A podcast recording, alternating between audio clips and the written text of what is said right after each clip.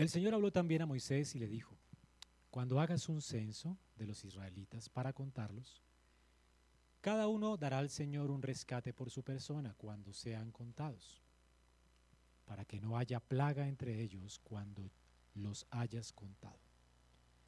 Esto dará todo el que sea contado, medio ciclo, es decir, 5.7 gramos de plata, conforme al ciclo del santuario. El ciclo es de 20 jeras. Medio ciclo es la ofrenda al Señor. Todo el que sea contado de 20 años arriba dará la ofrenda al Señor. El rico no pagará más, ni el pobre pagará menos del, del medio ciclo. Al dar la ofrenda al Señor para hacer expiación por sus vidas. Tomarás de los israelitas el dinero de la expiación y lo darás para el servicio de la tienda de reunión, para que sea un recordatorio para los israelitas delante del Señor como expiación por sus vidas. Amén. Oramos, Señor, damos muchas gracias por tu palabra. Ilumina nuestro entendimiento por tu Santo Espíritu Muéstranos la gloria de Cristo a través de tu palabra y transfórmanos, Señor, conforme a tu promesa en esta mañana. Guía mis palabras y también mi mente, Señor, y sostén mi vida de manera que pueda predicar a mis hermanos tu palabra, Señor, y tus ideas. Señor, gracias porque tu palabra es viva y eficaz. Obra en medio nuestro y transfórmanos. Te lo pedimos en Cristo Jesús. Pueden sentarse, hermanos.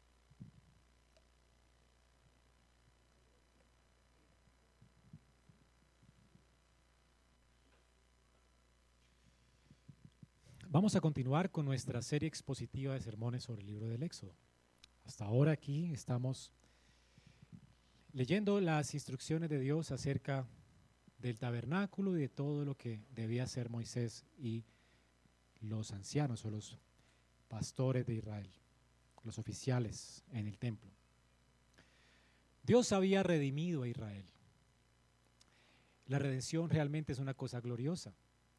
La redención es el resultado de algunas palabras importantes, muy teológicas, que están en el texto que acabamos de leer. La redención es el resultado de la expiación y también es el resultado del pago de un rescate. Israel había sido redimido por Dios. Redimir es liberar a alguien por medio del pago de un precio. Tiene que ver con el pago de un rescate y tiene que ver también con otra palabra importante en nuestro texto, que es expiación. El pago de un rescate tenía que ver con satisfacer las demandas de la justicia de Dios. Eso es expiación, la satisfacción completa de las demandas de la justicia de Dios. Hay palabras importantes en el texto que deben ser explicadas para entenderlo en esta mañana. Así que hermanos, Israel había sido redimido por Dios. La redención de sus pecados era de Israel. De hecho, leímos ahora el texto, em, el perdón de pecados, que nos recordaba que Dios le recuerda más bien a Jacob por cuanto ha sido redimido. Acércate y pide perdón. Tus pecados serán limpios a causa de la redención. Es la redención lo que nos da la, la paz de acercarnos a Dios con tranquilidad, confiados.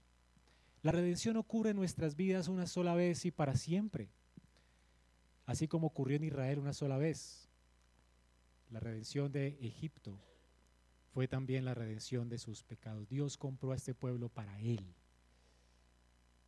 Ahora, ¿cuál fue el precio que pagó Dios para liberar a este pueblo? El precio fue la sangre de un sacrificio que Dios prometió a través de la Pascua. Es el mismo salario que se pagó por la, libertad nuestra, la sangre de Cristo, aquel Cordero de Dios que quita el pecado del mundo. ¿A quién se pagó ese salario por la libertad de Israel y la libertad nuestra, a Dios. Algunos enseñan que Cristo pagó con su sangre por la libertad nuestra a Satanás. Pero esto no tiene razón de ser. El salario que se pagó por nosotros fue a Dios a causa que estábamos o éramos reos de justicia, éramos dignos de condenación. La paga del pecado es la muerte. Si Dios viniera acá, no podríamos reclamarle nada como pecadores. Si le reclamáramos algo, Señor, danos lo que es nuestro, el salario nuestro sería la muerte. ¿Comprendes eso? Es lo único que Dios nos debe como salario. La muerte. Todos merecemos morir. Israel merecía morir, nosotros merecíamos morir. Las demandas de la justicia de Dios es la muerte para el pecador. El pecador debe morir. Ese es el salario del pecado.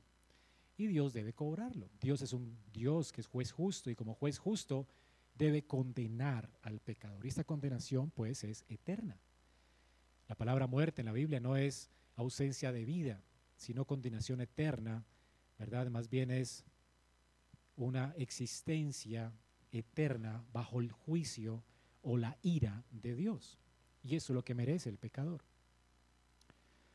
No la gloria de Dios, sino el juicio o la ira de Dios. Por cuanto todos pecamos, estamos destituidos de la gloria de Dios y ahora somos reos de la justicia. Es decir, ahora la justicia nos reclama. Y esa justicia reclama muerte para nosotros. Ahora, si pudiéramos ser redimidos solamente, pudiera ser que Dios, eh, o el salario que Dios demande, sería la muerte eterna de alguien a cambio nuestro. Y esto es imposible de pagar, pero Dios lo hizo posible en la persona de Cristo. Qué gloriosa es la cruz, porque quien fue a la cruz por nuestros pecados fue Dios hecho hombre. El eterno Dios se hizo hombre y tomó forma humana sin dejar de ser Dios. Y esta persona que es Jesucristo dio su vida por nosotros, esa vida eterna por nosotros. Y todo el peso de nuestra condenación eterna cayó sobre esta persona eterna que fue a la cruz del Calvario. Hermanos, si por ese salario, la eterna condenación nuestra, ahora Cristo la llevó en la cruz del Calvario. Cristo que nunca pecó, fue a la cruz voluntariamente y entregó su vida por nosotros para que nosotros no muramos. Y eso fue lo que sucedió también a Israel. Israel miraba a Cristo hacia adelante, que estaba tipificado en la Pascua. Cristo es el Cordero de Pascua que vendría. Cristo fue anunciado en la Pascua para Israel. Él es el Cordero que fue inmolado desde antes de la fundación del mundo para que tanto judíos como creyentes, como personas del Antiguo Testamento y del Nuevo, que confíen en Él, sean redimidos por Dios. La redención es el resultado pues de que Dios pagó el precio que demanda su justicia, dándonos a su Hijo como propiciación por nuestros pecados. Y la otra palabra es propiciación o expiación. Expiación tiene que ver con la muerte sustitutiva de Cristo. Cristo expió nuestros pecados, es decir, satisfizo las demandas de la justicia de Dios. Y lo hizo de manera doble. La justicia de Dios, la ley de Dios demanda obediencia perfecta de nosotros y la ley de Dios demanda que si no obedecemos debemos morir. Ambas cosas. Justicia perfecta y también todo el peso de la ley para el que no cumpla con las especificaciones de la ley. Y Cristo hizo esto por nosotros. Es la gran noticia del Evangelio. Cristo obedeció perfectamente a Dios por nosotros, de manera que la justicia de Cristo no fue acreditada a nuestra cuenta. Y Cristo llevó la eterna condenación que pesaba sobre nosotros en la cruz del Calvario. Cristo obedeció por nosotros y murió por nosotros. Las demandas de la justicia de Dios, perfecta justicia y muerte para el pecador, fueron pagadas por Cristo en la cruz. De manera que no hay condenación para el que está en Cristo. De manera que el que está en Cristo es delante de Dios justo. Y es de esto lo que vamos a hablar el día de hoy. Vamos a adentrarnos en nuestro texto. Y vamos a ver cómo nuestro texto nos va a enseñar a calcular el costo que se pagó por nosotros en la cruz de Cristo. En esa excelsa cruz. Y mi intención al predicar este sermón es que al salir de aquí usted se gloríe solamente en esa cruz. No hay nada en nosotros de lo cual podamos gloriarnos.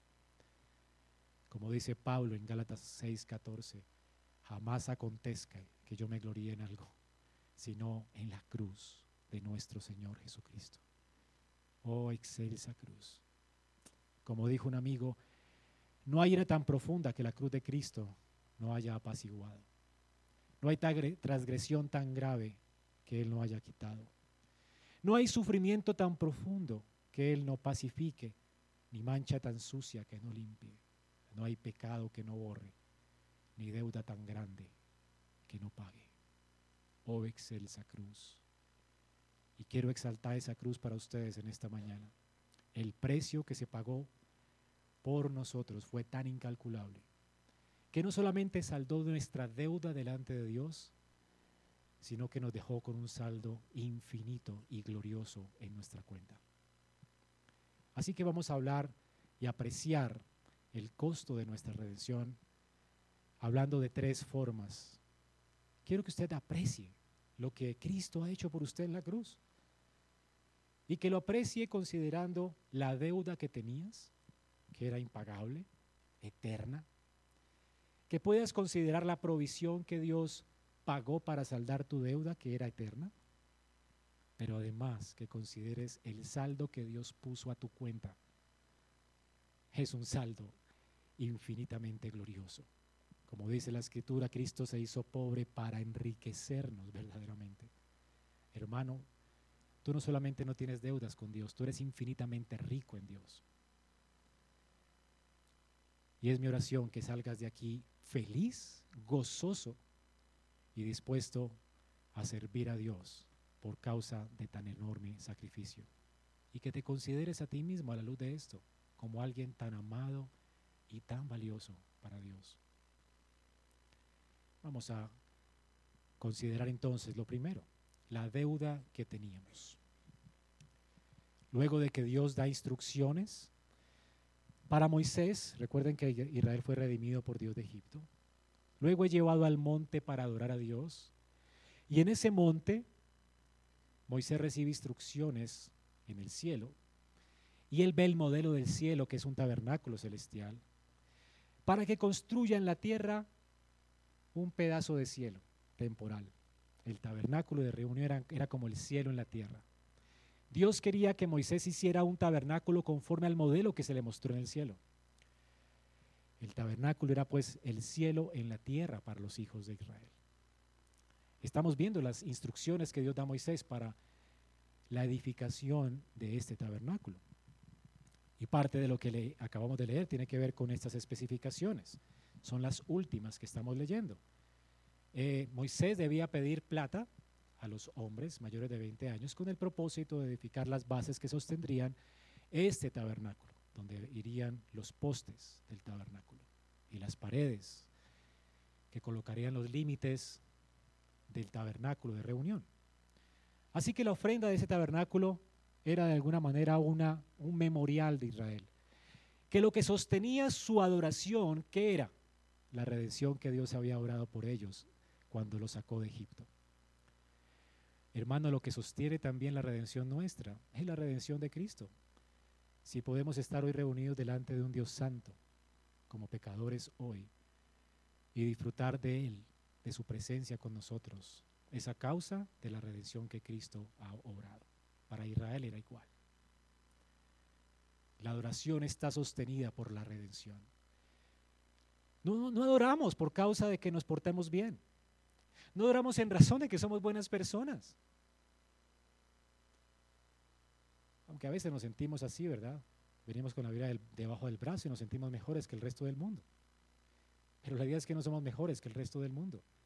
Israel y los egipcios merecían las mismas plagas no cayeron sobre Israel, porque Dios proveyó para ellos un Salvador.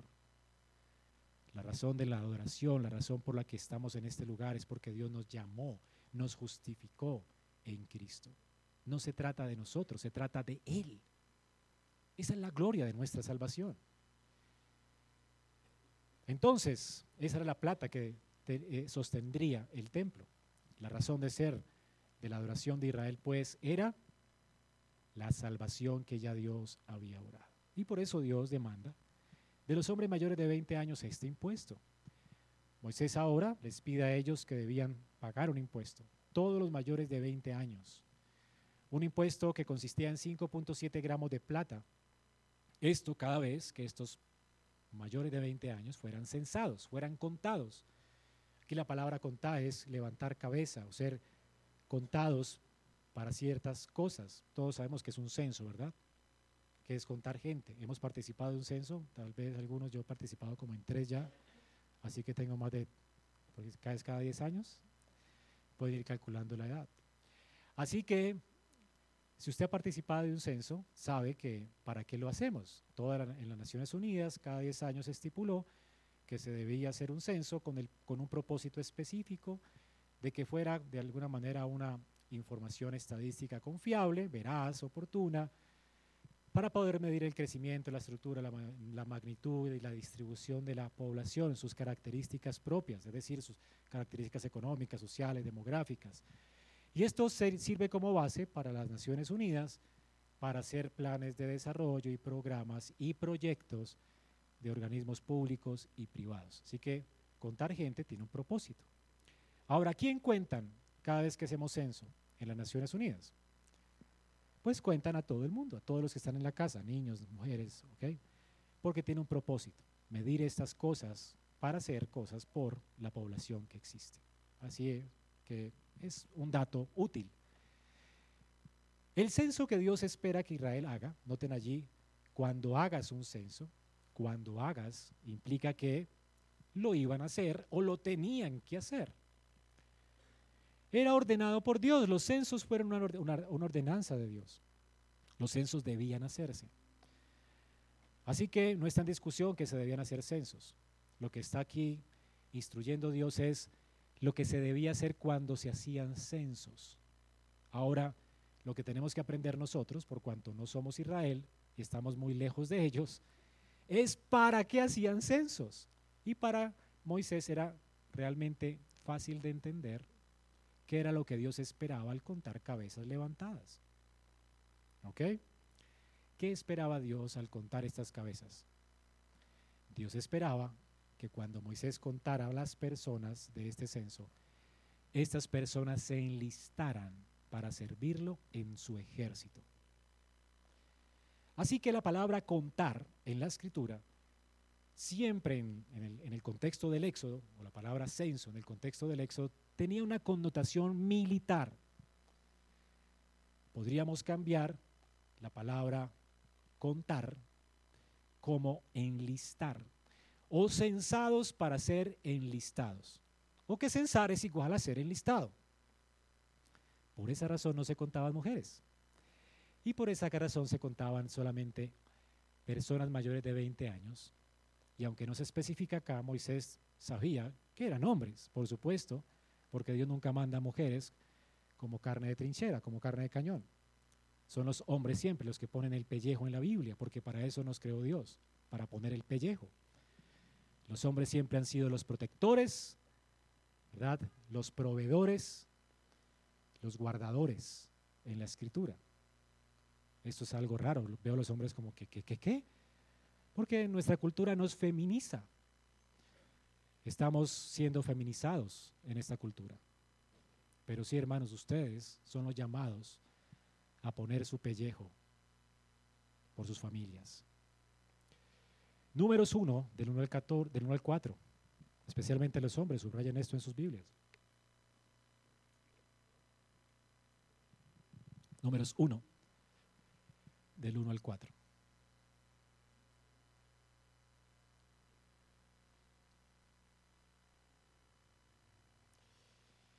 El Señor habló a Moisés en el desierto de Sinaí. Aquí tenemos el primer censo en la tienda de reunión. El primer día del mes segundo en el año de su salida de la tierra de Egipto, dos años después de la salida de Egipto. Y Dios le dijo, ahora es tiempo, ya haz el censo. Obviamente tenían que hacerlo según las estipulaciones que acabamos de leer. Ya llegó el tiempo. Haz un censo de toda la congregación de los israelitas por sus familias. La pregunta es, ¿tengo que contar a todos, a toda la familia? No, por sus casas paternas según el número de los nombres de todo varón. ¿A quién debían contar? No a las mujeres, no a los niños, sino a los varones. ¿De qué edad? Según la ley, la ley que acabamos de leer, de 20 años arriba o mayores de 20 años. ¿Quiénes eran estos varones? ¿Para qué los contaban?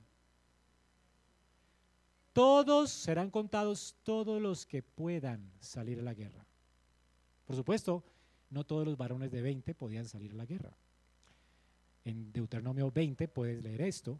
Si tú te recién estabas casado, aunque tuvieras 20 años y podía ser contado, pues Dios prohibía que un hombre que llevaba un año de casado saliera a la guerra, así que no podía ser contado. Te tocaba esperar el otro censo, ¿ok? Si tú recién casado estabas, habías edificado una viña y está recién estrenada, o sea que había pasado ya un año y ya podías servir, pero acababa de construir tu casa y sembrar tu viña, tampoco podías ir porque no habías disfrutado de tu casa ni de tu viña. Así que tampoco podía ser contado. Y si tú eres como yo, que tenía problemas de salud, eras miedoso y, ve un arma y sale corriendo, eh, ese soy yo, ¿cierto? Tampoco podía salir. Ni los medrosos ni los asustadizos. Cada vez que me atracaban a mí con mis amigos siendo más joven, yo salía corriendo y los atracaban a ellos, a mí no. Solamente con ver el arma, yo podría desaparecer. Ahora como soy hombre, me toca, sí, me, toca, me, han atracado con mi esposa y me ha tocado quedarme ahí temblando y poniendo el pellejo.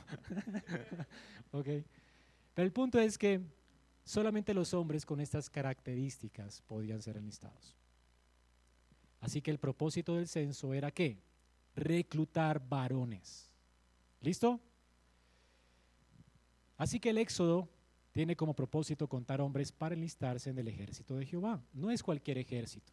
Estamos hablando del ejército de Dios. Era una honra servir a Dios en su ejército. Jehová es llamado en la Biblia Jehová de los ejércitos. Él es el coronel, el rey. El que llama a sus huestes y le llama para que con su espada ejerzan juicios y llama siempre a hombres. Ahora, no es raro que en la Biblia siempre se llamen hombres para el ejército.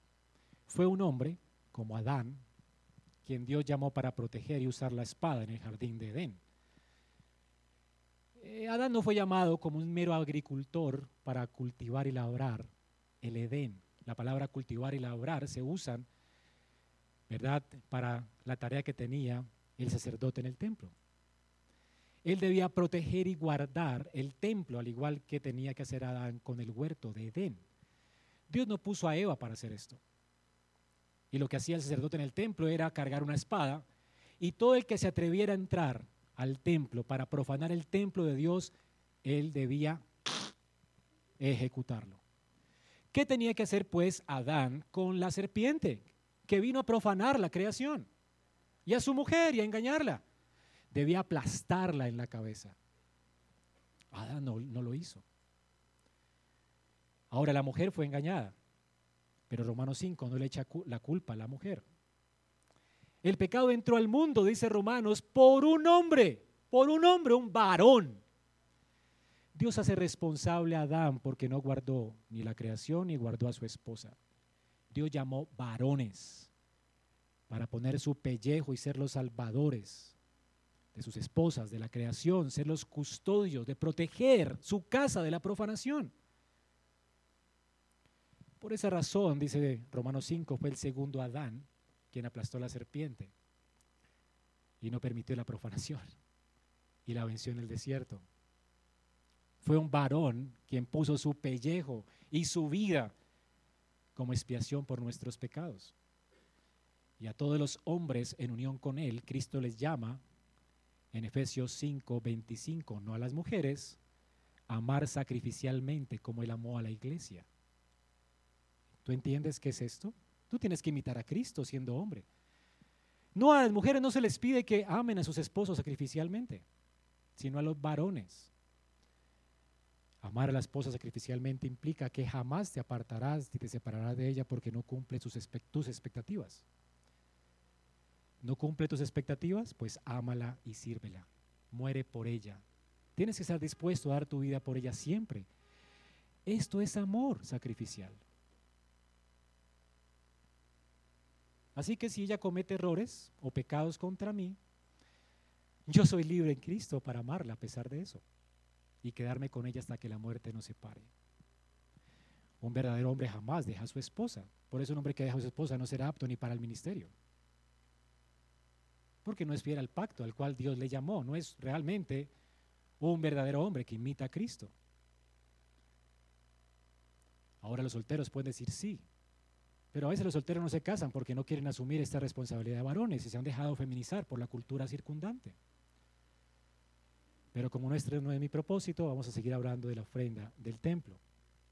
Dios recluta a hombres para pelear sus batallas, hermanos. Estos hombres están obligados a servir al Señor.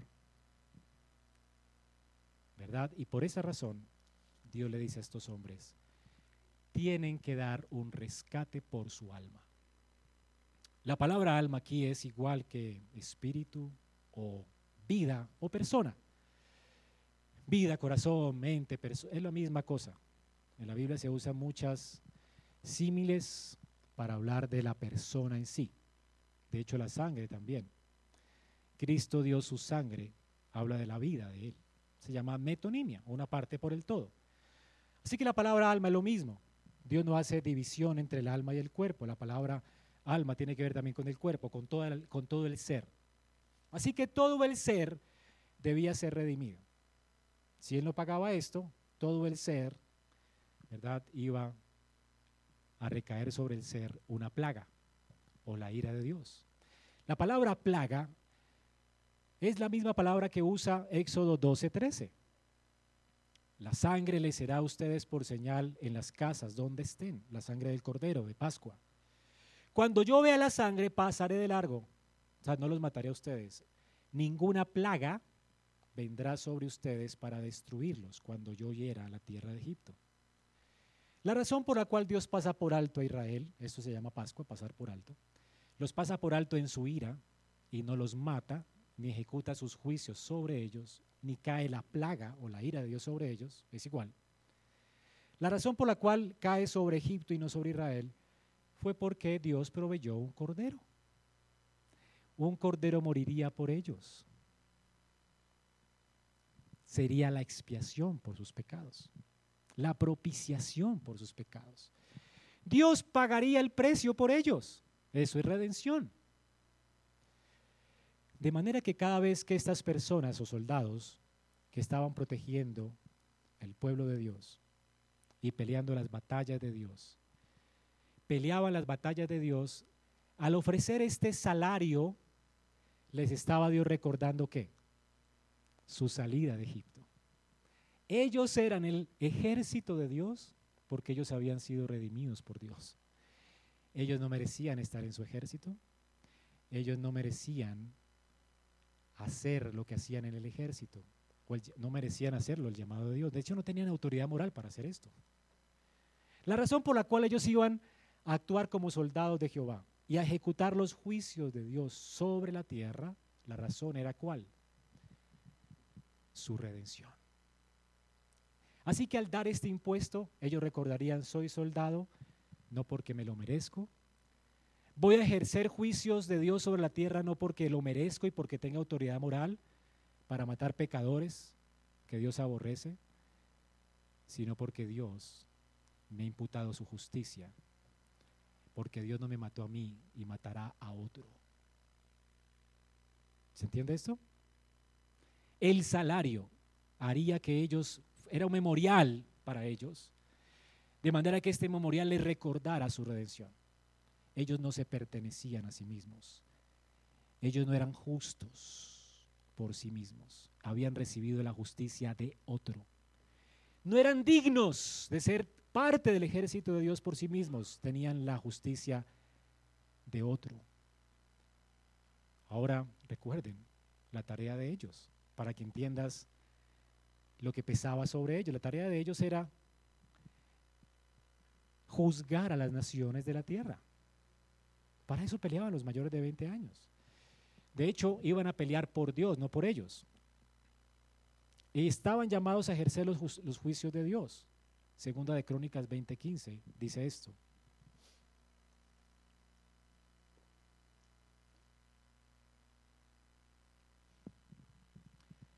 Así les dice el Señor, presten atención, no teman. Está hablando de los hombres, ¿no? De 20 años para arriba, que han pagado el salario de su redención, que recuerdan que fueron redimidos.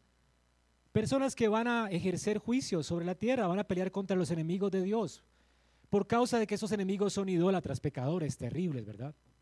¿Con qué autoridad moral iban a hacer esto? El Señor dice, no teman hacer esto, ¿verdad? Ni se acobarden porque los ejércitos que ustedes están viendo son mayores que ustedes, porque la batalla no es de ustedes sino del Señor. Dios, cuando los enlistaba para el ejército, les ponía en su mente lo que sucedió con Egipto.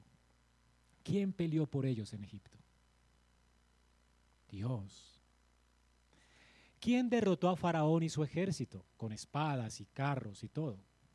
Dios. ¿Hicieron ellos algo? No.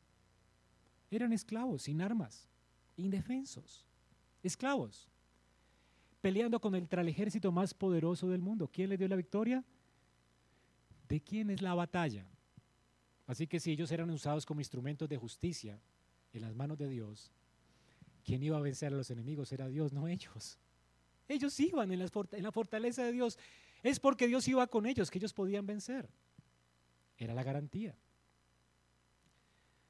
Ahora, hay un antecedente de alguien que no reconoció esto en la Biblia. ¿Recuerdan quién fue? David. David se llenó de cierto orgullo en su corazón. En 2 de Samuel 24 leemos, y en Reyes leemos también que Satanás había llenado su corazón con orgullo. En 2 de Samuel nos muestra la otra cara de la moneda, y es que Dios permite que Satanás llene de orgullo el corazón de David, porque Dios quería juzgar a Israel por sus pecados. Ese pueblo realmente era un pueblo terco y ya había llegado el colmo, su maldad, y Dios los iba, iba a destruir, algunos de ellos. Ahora, por eso Dios permite que David se llene de orgullo y haga un censo. Un censo con el que aún hasta su paje de armas, que era Joab, el, teniente de su ejército, le dice, pues, ya el Señor añadió pueblo cien veces más, o sea, como, ¿por qué hacer un censo? O sea, ¿para qué contar el poderío de tu ejército? Si en últimas, ¿quién ha peleado por ti? ¿Quién fue el que derrotó al gigante? No fue tu piedrita, fue Dios quien usó tu piedrita. O sea, se te olvidó David. David no es convencido, estaba realmente lleno de orgullo. Él quería saber con cuánta gente contaba quería gloriarse en su poder militar. Y convenció a Joab de hacer un censo. Y así lo hicieron. Le traen los números. Y David se gloría en los números. Increíble. Qué ejército tan increíble el que yo levanté. Era el ejército de David. Fueron comprados por David. David pagó una redención por ellos.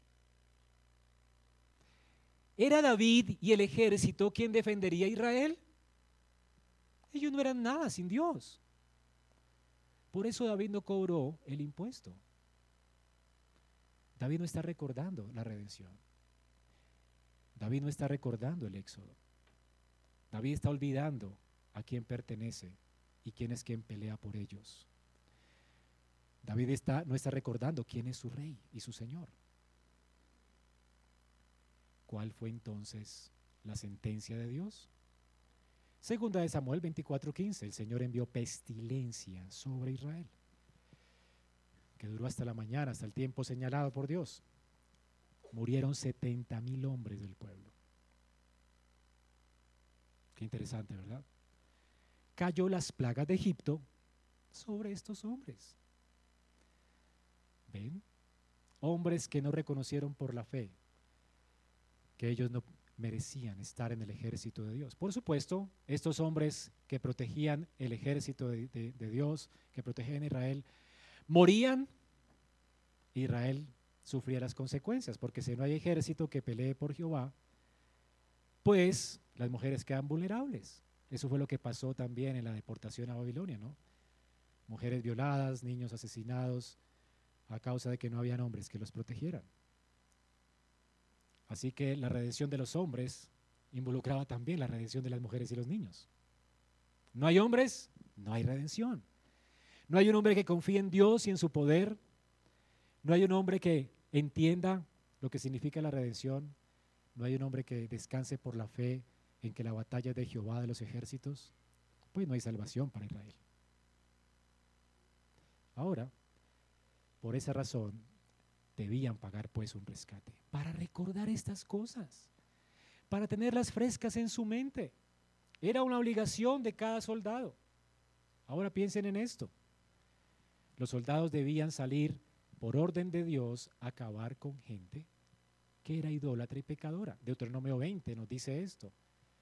Cuando vayan a la guerra, ¿verdad? Cuando entren en las ciudades, no dejarán a nadie con vida, sino que los destruirán a todos por completo, a los hititas, amorreos, cananeos, fereceos, heveos, jebuseos, porque Dios te lo ha mandado, destruyanlos a todos.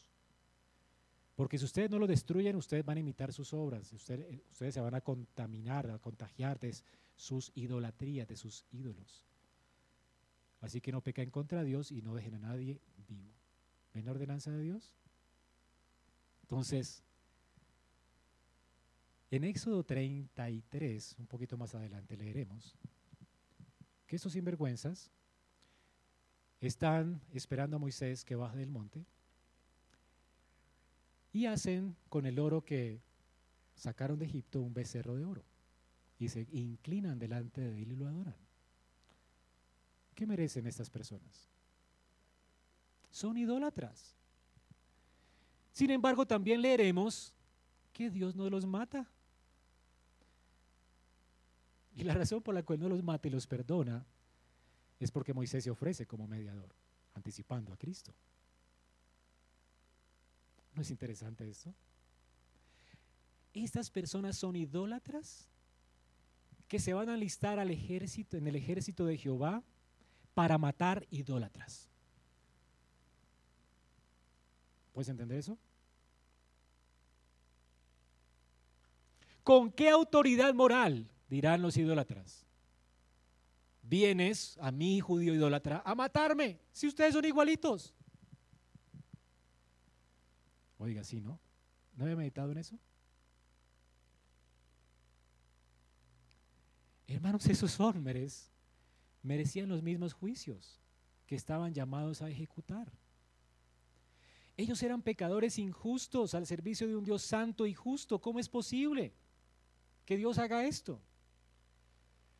¿Cómo podrían servir a Dios con limpia conciencia? Personas que eran así, pecadores, que tenían que juzgar pecadores, que merecían la misma condenación de la muerte que estaban denunciando, que merecían los demás. Ahora, hermanos, eso no solamente es la situación en la que se encontraba Israel, es la condición en la que hoy nos encontramos nosotros. ¿Tú sabías que en el Nuevo Testamento se le demanda a la iglesia ejercer juicios? Yo he escuchado mucho en algunas iglesias, no, Aquí no juzgamos a nadie porque ¿quién soy yo para quiénes somos para juzgar a la gente? No juzguéis para que no seáis juzgados. Entonces hay pastores con cinco esposas, ¿verdad? Y son pastores, no sé qué hacen allí. El tipo no debería llamarse ni siquiera cristiano, ni pastor. La iglesia debería juzgarlo. Y si hay alguien así, no debería oficiar con el pastorado. Aún fornicarios, siendo miembros de la iglesia. Personas viviendo abiertamente en fornicación, en concubinato. En la iglesia no podemos admitir a dos personas que vivan juntas sin matrimonio. Ahora, ¿quiénes son ustedes para hacer esto? ¿Se han preguntado? No juzguéis para que no seáis juzgados. Entonces podemos ser como estas iglesias que dicen, no juzguéis para que no seáis juzgados. Pequemos para que la gracia abunde. no sé, ¿cierto? pobrecito el hermano, hay que tenerle paciencia. Están viviendo juntos, pero no importa, hay que tenerles paciencia. Pobrecito este hombre que viene con su madrastra a la iglesia, pues hay que tenerle paciencia, hermanito. Le tenemos paciencia porque también somos pecadores. ¿Sabes qué dice Pablo? Juzguen a tal perverso y échenlo de la iglesia. Expúlsenlo. No permitan que se sienten con ustedes en la mesa. Pero Pablo, no, sé, no juzguéis para que no seáis juzgados. ¿Sabes cuál es la razón, hermanos, por la que podemos con confianza hacer esto? Esto nos invita a pensar en la necesidad de la redención. ¿Calculan la necesidad que tenemos de redención? Merecemos la ira y la misma condenación. Sin embargo, Pablo dice, ¿no saben que los santos van a juzgar el mundo? ¿Lo han leído ustedes? ¿Sabían que ustedes cuando Cristo venga en gloria van a ser levantados con Él en las nubes del cielo y van a venir a pisar el lagar junto con Él y van a juzgar el mundo? O sea, ustedes van a condenar a los impíos que nunca se arrepintieron por la predicación de ustedes. ¿Sabían eso? Ustedes van a juzgar a las personas. Y Pablo dice, ¿cómo es posible que los jueces de la tierra, los que van a juzgar la tierra, no sean capaces de juzgar a un hermano en la iglesia? Ejecuten juicios, hermanos, y echen el perverso de entre ustedes. Eso es lo que enseña 1 Corintios 6, 2. ¿Con qué autoridad, Pablo? Merecemos la misma muerte que ellos. La razón de esto nos lleva a considerar la segunda cosa, la provisión que Dios hizo para pagar nuestra deuda. ¿Sabes qué? Pablo decía, si ustedes no lo hacen, yo voy a ir a ustedes, echo el perverso y también los excomulgo a ustedes y juzgo a la iglesia. O lo hacen ustedes o lo hago yo. Pero Pablo, ¿acaso tú no eres pecador? Pablo diría, lo que corresponde a nuestro segundo punto, ya no vivo yo, Cristo vive en mí. ¿Con qué autoridad los soldados de Israel juzgaban? ¿Con qué autoridad la iglesia es llamada a juzgar? ¿Con qué autoridad le decimos a un pecador que se arrepienta? Porque si no la ira de Dios va a venir sobre él. ¿Con qué autoridad le decimos a un impenitente en la iglesia que se aparte de nosotros si no está dispuesto a servir a Cristo? Lo hacemos porque no vivimos nosotros. Ahora calcula la provisión que Dios dio. ¿Sabes por qué tú puedes tener el valor de pertenecer al ejército de Dios y juzgar? ¿Cuál es la razón? La razón está en Éxodo 30:15, el precio que se pagó. El rico no pagará más, el pobre pagará, no pagará menos, del ciclo, del medio ciclo, al dar la ofrenda al Señor para hacer qué? El precio de la expiación por las vidas era el mismo para todos. ¿Notan esto? Aquí no hay gente digna, no se trata de la dignidad. El pobre, el pobre podía decir, bueno, yo sacrifiqué, fue un sacrificio dar esto. Realmente, medio ciclo no implicaba un sacrificio para el pobre. Y menos para el rico. Era como quitarle un pelito al gato. No era un sacrificio para el rico. Tampoco era un sacrificio para el pobre. No se trataba de pagar con indulgencia la salvación, como lo promueve la Iglesia Católica Romana. No pagas por tu salvación. entonces, si pagas por esto, ¿verdad? Y pagas las indulgencias, si fue por tu dinero que saliste del purgatorio, pues la gloria para quién será? Ah, para mí, ¿verdad? Y si el rico dio más y salió más fácil del infierno, del purgatorio, mejor. Suene la moneda y saldrá un alma del purgatorio, decía la iglesia romana. Herejía. Tú no tienes que pagar por esto. Hoy siguen pagando misas, queriendo salvar a sus familiares y estas cosas. Esto es aborrecible delante de Dios. Tú no puedes pagar por tu salvación. No se trata de pagar por la salvación. Se trata de recordar que todos merecemos el mismo salario y la misma condenación y que por todos nosotros se debe pagar el mismo precio y el mismo valor. No hay gente más importante que otra en la iglesia de Cristo. No había gente más importante que otra en el ejército de Israel. Todos eran recibidos por Dios pagando el mismo valor. todos eran redimidos pagando el mismo precio, o que se pagaba el mismo precio por todos. El precio que Dios pagó, ¿cuál fue? La sangre de su Hijo. Amados, todos necesitamos la misma redención en Cristo. Tú necesitas desesperadamente a Cristo. El dinero de la expiación no fue un intercambio de dinero por perdón, fue un recordatorio de lo que Dios ya les había ofrecido en el Cordero de la Pascua. Para nosotros, lo que ya Dios nos ofreció en la cruz del Calvario. Qué glorioso esto. Calcule el costo de lo que Dios pagó por usted. ¿Sabes qué mereces tú? La eterna ira de Dios. Tú no podrás saldar esta deuda jamás, ni eternamente en el infierno. Nunca saldrás de allí si murieras hoy sin Cristo. Si no se paga por ti, tendrías que pagar tú eternamente. Nadie va a salir del infierno nunca.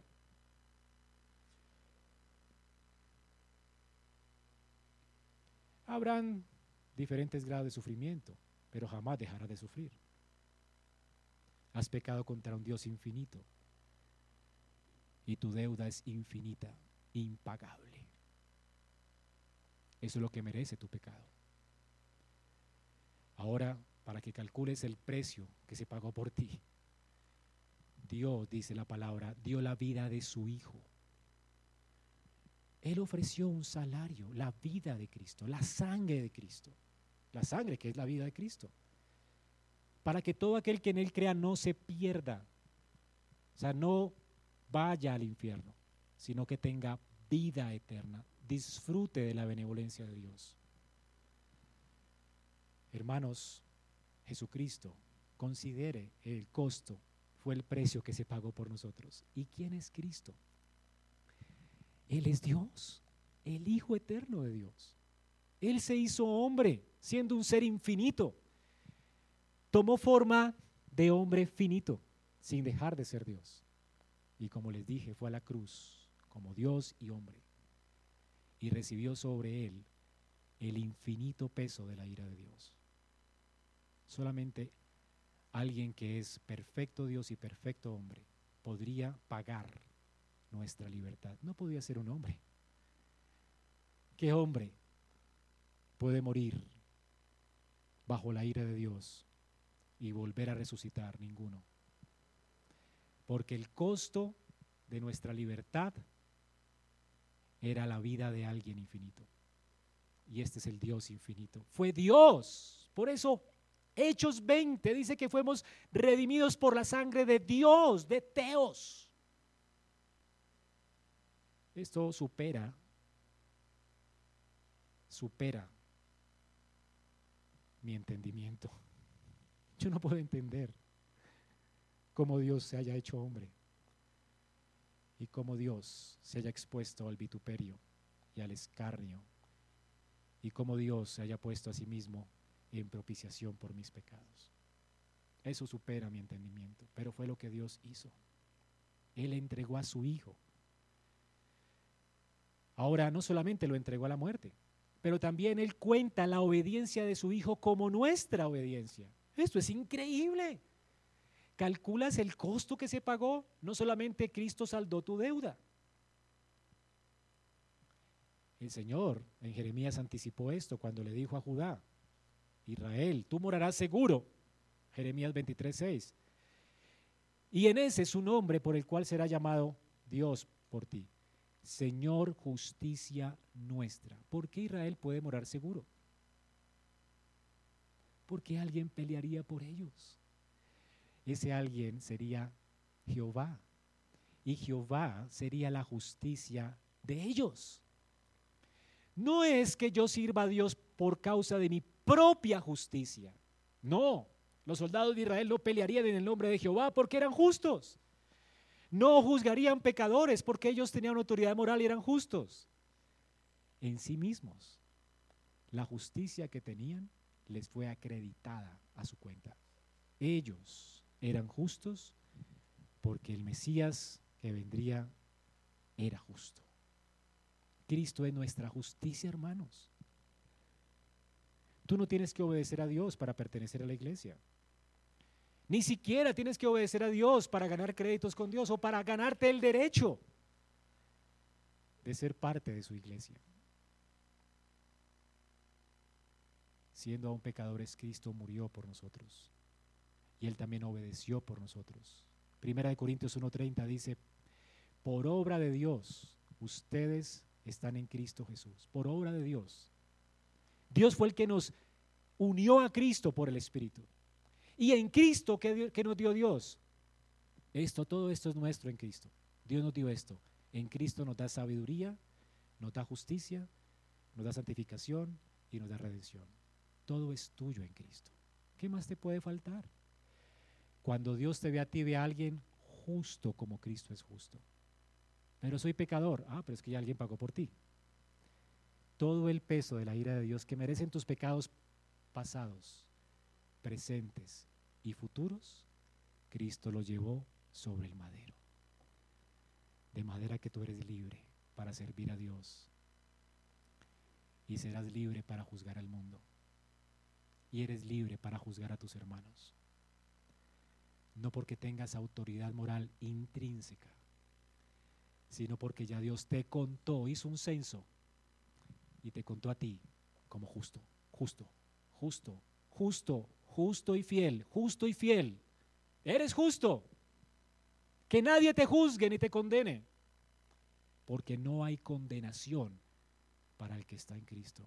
¿Con qué autoridad moral? No hay condenación para el que está en Cristo. Por eso te digo, aléjate del pecado porque las plagas vendrán sobre ti si no te escondes en Cristo. ¿Con qué autoridad moral? Yo como pastor pecador puedo hablar a ustedes cada domingo. Bueno, ya no vivo yo, Cristo vive en mí. La justicia que me hace valiente para predicar a Cristo es la justicia que Él imputó a mi cuenta. Cada vez que peco, recuerdo que cuando peco yo no soy, no estoy actuando como lo que soy verdaderamente y me arrepiento. Ofendo a Dios con mis pecados. Eso no es lo que soy en Él. ¿Y cuánto aborrezco mis pecados? Pero a pesar de que soy un pecador, puedo seguir actuando con valor para reprender a mi hija, para exhortar a la iglesia, y para anunciar al mundo los juicios de Dios y su salvación a causa de la justicia que fue acreditada a mi cuenta. ¿Te consideras a ti a ti mismo? No hay condenación para ti, mi hermano. Tú puedes ser un ministro de Cristo en tu casa, en tu familia y en este mundo a causa de la perfecta obediencia del Señor. Y además, ¿quién es el que condena si Cristo murió por nosotros? Nadie te puede condenar. Ah, pero es que yo te vi. Sí, pero ya me perdonó el Señor. El que peca y se arrepiente dice que alcanzará qué? Misericordia. Siempre. Y sus misericordias son nuevas cada mañana. Así que no es por mi autoridad moral, es por el perdón que Cristo me ha dado. Es infinito perdón, esa infinita gracia. Porque el Dios infinito llevó todo el peso del infinito, de la infinita ira de Dios que pesaba sobre mí, sobre el madero. Así que no hay condenación. Romanos 8:12. Escúchalo de parte de Dios, hermanos. No hay condenación para los que están en Cristo. ¿Y quiénes son los que están en Cristo? Los que no andan conforme a la carne, sino conforme al Espíritu, los que han nacido del Espíritu. Los que confían en Cristo y entienden su redención, los que comprenden que tienen libertad en Cristo, los que aman a Dios y aborrecen el pecado los que tienen la vida del Espíritu en ellos. Estas personas ya no viven por la ley, porque la ley ya no, en un sentido, no los gobierna a ellos. La ley demanda justicia perfecta de nosotros. Y la ley de Dios, que demanda justicia perfecta de nosotros, ya no nos puede condenar, aunque pequemos. ¿Saben por qué? Porque ya hay alguien que obedeció perfectamente esa ley por nosotros. Por eso no vivimos bajo la ley, sino bajo la gracia amamos la ley de Dios, pero la usamos correctamente en un común medio para salvarnos y para ganar créditos con Dios y ganarnos el derecho de ser parte de su ejército. usamos la ley de Dios como lo que es para nosotros un reflejo del carácter santo de nuestro Padre que nos redimió. Y como Él es santo, nosotros queremos imitar a nuestro Padre por amor. Hermanos, este es el Evangelio de tu salvación. Ahora que somos libres para servir a Dios, sabemos esto. Él nos libró del dominio de las tinieblas y ahora somos trasladados al reino de su amado Hijo.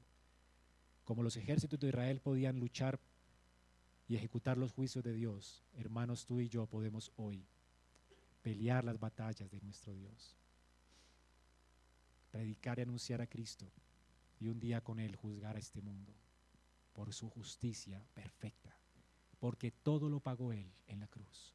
No hay saldo para con Dios, no le debemos nada a Dios, Él ya murió, ni siquiera obediencia, Él ya obedeció, tenemos un 10 en el examen, somos hijos amados de Dios, aceptados delante de Dios en Cristo. ¿Eso no te da valor para salir de aquí a servir a Cristo? Pero quiero terminar con algo más glorioso aún. Este texto no solamente nos habla del saldo que se pagó por nosotros, sino de lo que nos el saldo que tenemos a nuestra cuenta. Hermanos, se pagó un increíble precio, infinito precio por nuestra redención. Pero además, Dios nos enriqueció infinitamente con su presencia. Noten esto de Éxodo 30, 16. Tomarás de los israelitas el dinero de la expiación y lo darás para el servicio de la tienda de reunión, del tabernáculo, para que sea un memorial, un recordatorio para los israelitas delante de Dios como expiación de sus vidas. O sea que ese dinero servía para mantener en alto ese tabernáculo. Ese tabernáculo se iba a sostener por estas ofrendas también. Es decir, que el salario que ellos pagaban mantenía en alto su esperanza. ¿Y cuál era su esperanza? ¿Recuerdan? Cuando se levantó el tabernáculo, dije al comienzo, era un tipo del cielo. ¿Qué estaba mostrando Dios en el tabernáculo? Que por cuanto los pecados de Israel eran redimidos, en esa, fue, en esa horno que humeaba todo el tiempo, donde se sacrificaban, eran sacrificios de holocausto por sus pecados, a causa de que sus pecados, y Dios proveyó para ellos, para sus pecados, un cordero que vendría, a causa de eso, ellos tenían esperanza de entrar a la gloria de donde Adán fue excomulgado. Ellos podían tener comunión eterna con Dios. Por lo tanto, Dios estaba a favor de ellos. Dios actuaría por ellos y estos soldados no tendrían por qué temer. Porque si Dios está con ellos y por ellos, ¿quién contra ellos? Así que si Dios está con ellos, ellos lo tienen todo. Y si Dios está por ellos, con ellos, el cielo es de ellos y la tierra es de ellos. La esperanza de Israel no solamente fue conquistar la tierra de Canaán. La esperanza de Abraham fue la tierra. Dios le dijo que recibiría la tierra por heredad. ¿Recuerdan en Hebreos 11? Abraham cuando peregrinó en Canaán no estaba interesado en la tierra, sino en esa tierra glorificada y gloriosa, donde el cielo y la tierra se juntarían y se unirían. Es decir, él tenía su esperanza en la ciudad cuyo constructor arquitecto es Dios. Los soldados pues, de Israel podían tener la seguridad y la esperanza de que Dios no fallaría su promesa, por cuanto la redención era de ellos, por cuanto se había pagado un precio y por cuanto Dios estaba con ellos, por ellos y en medio de ellos. Todo era de ellos. Ellos eran ricos. Cuando este ejército confiado conquistó la tierra de Canaán, ellos poseyeron ciudades que nunca edificaron campos que nunca sembraron. Dios los enriqueció, no solamente al salir de Egipto, sino que los enriqueció al darles una tierra en la cual fluía leche y miel, como un tipo, una sombra de lo que nos espera en gloria.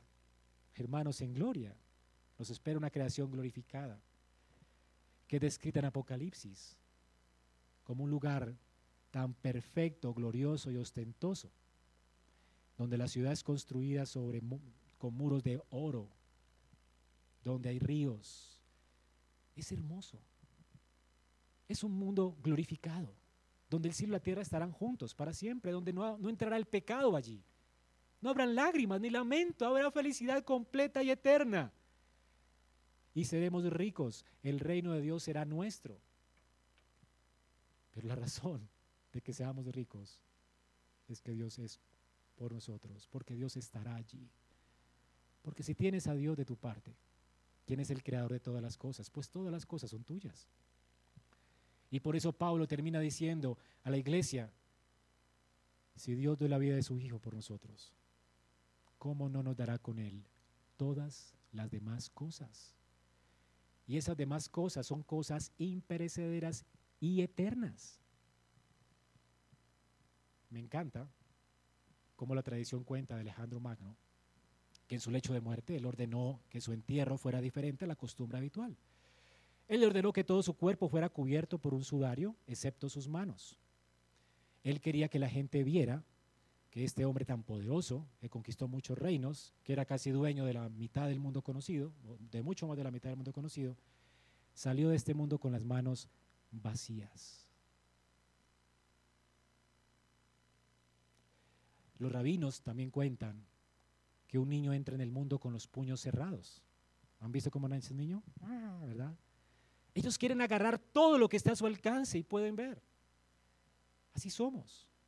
Esa misma persona es enterrada después con las manos abiertas, mostrando que nada se llevará consigo. Hermanos, delante de Dios todos estamos vaciados en igualdad de condiciones. ¿Eres rico? No importa. Estarás delante de Dios y tendrás que pagar el mismo salario por tu pecado. ¿Eres pobre? No importa. No te llevarás nada contigo igual. Mejor. Menos te llevarás, o sea, menos pensarás que te vas que vas a dejar aquí. Nada te llevarás contigo. ¿Por qué estás trabajando hoy? ¿Por qué es que te esfuerzas hoy? ¿Por las cosas que no te vas a llevar? No seas necio. Tú necesitas reorientar tu vida al considerar tu redención y tu expiación. Necesitas saber a quién perteneces y lo que Dios te ha dado. Dios te ha dado en Cristo todas las cosas conforme a sus riquezas en gloria. Como vimos ahora, si tú pierdes todo acá, tú lo has ganado todo en Cristo. Hermanos, no importa cuándo perdamos aquí por causa del Evangelio, lo tenemos todo en Él. El saldo que Dios puso a nuestro favor es un saldo eterno. Son cosas imperecederas que jamás perecen. Las cosas, las habitaciones y moradas celestiales nunca se corrompen. Tus coronas nunca se corromperán. Tus galardones permanecerán contigo por la eternidad. Todo lo que hagas por Dios aquí tendrá trascendencia eterna. Hermanos, esa es tu herencia. Tu herencia es mucho más rica y gloriosa que todo lo que este mundo te puede ofrecer. Mi pregunta para ti hoy es, ¿te has humillado delante de Cristo? ¿Puede decir que Cristo es tuyo? ¿Le has confesado delante de los hombres? ¿Qué te vas a llevar cuando mueras? ¿Qué quieres retener? ¿Te estás gloriando en su cruz? ¿Te sientes orgulloso de esa cruz? ¿Te has parado aquí al frente y has proclamado lo miserable que eres y lo dependiente que eres de esa cruz? ¿Ha sido contado en la iglesia?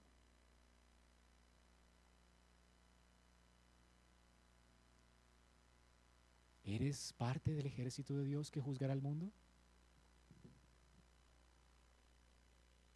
Los números en la iglesia cuentan, porque la redención de Dios fue costosa. ¿Te ha redimido Cristo a ti? le has confesado delante de los hombres, Él dice que si no le confiesas delante de los hombres, Él tampoco lo hará delante de tu Padre que está en el cielo.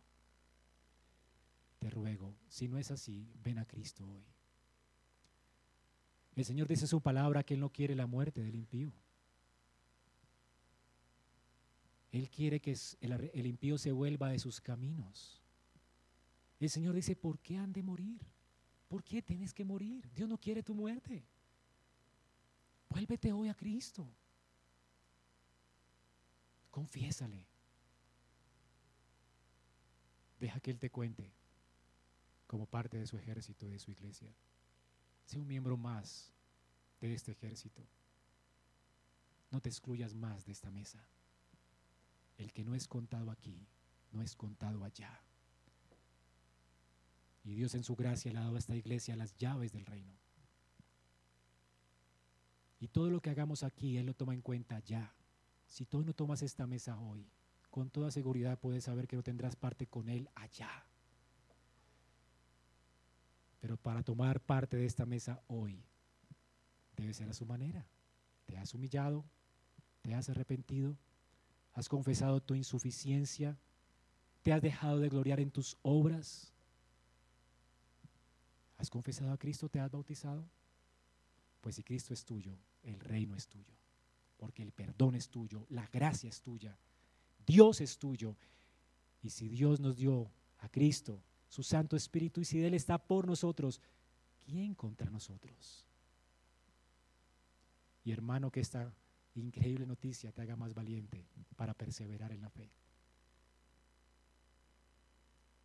No hay enemigo que pueda hacerte frente. No hay pecado que no pueda destruirse, Dios está contigo. No hay cosa que no puedas hacer si Dios está contigo. No hay fuerzas que Él no dé. No hay sabiduría porque es infinita y agotable. Él te ha enriquecido, hay un saldo a tu favor. No hay sabiduría que Él no dé si te falta. Solo pide y se te dará. ¿Quieres sabiduría? Pídala a Dios. Él abunda en sabiduría. Él es infinito en sabiduría. Y ese recurso infinito es tuyo en Cristo. ¿Te faltan fuerzas? Él da fuerzas al que no tiene ninguna. ¿Te falta valor? En Cristo somos fuertes. ¿Qué te falta en Cristo? Si tienes a Cristo, hermano, tú lo tienes todo. Solo pídelo. Solo pídelo.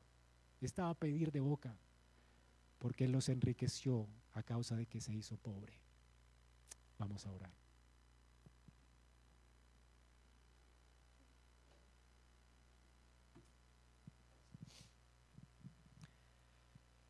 Señor, muchas gracias por tu palabra, por ayudarnos por tu espíritu a considerar nuestra redención, a calcular el costo que pagaste por nosotros. De manera que en medio nuestro, Señor, ayúdanos a no sentirnos superiores a nadie a causa de que se pagó por todos el mismo precio. Aún ayúdanos, Señor, a no considerarnos mejores que otros, porque por todos se pagó la misma redención. Señor, si algo tenemos es por gracia. Y si algo tenemos es en Cristo. Como Pablo, ayúdanos a gloriarnos en la cruz. Señor, y aún a los que no te conocen, ruego en tu misericordia, humíllalos para que sean exaltados. Te lo pido, Padre, en Cristo Jesús. Amén.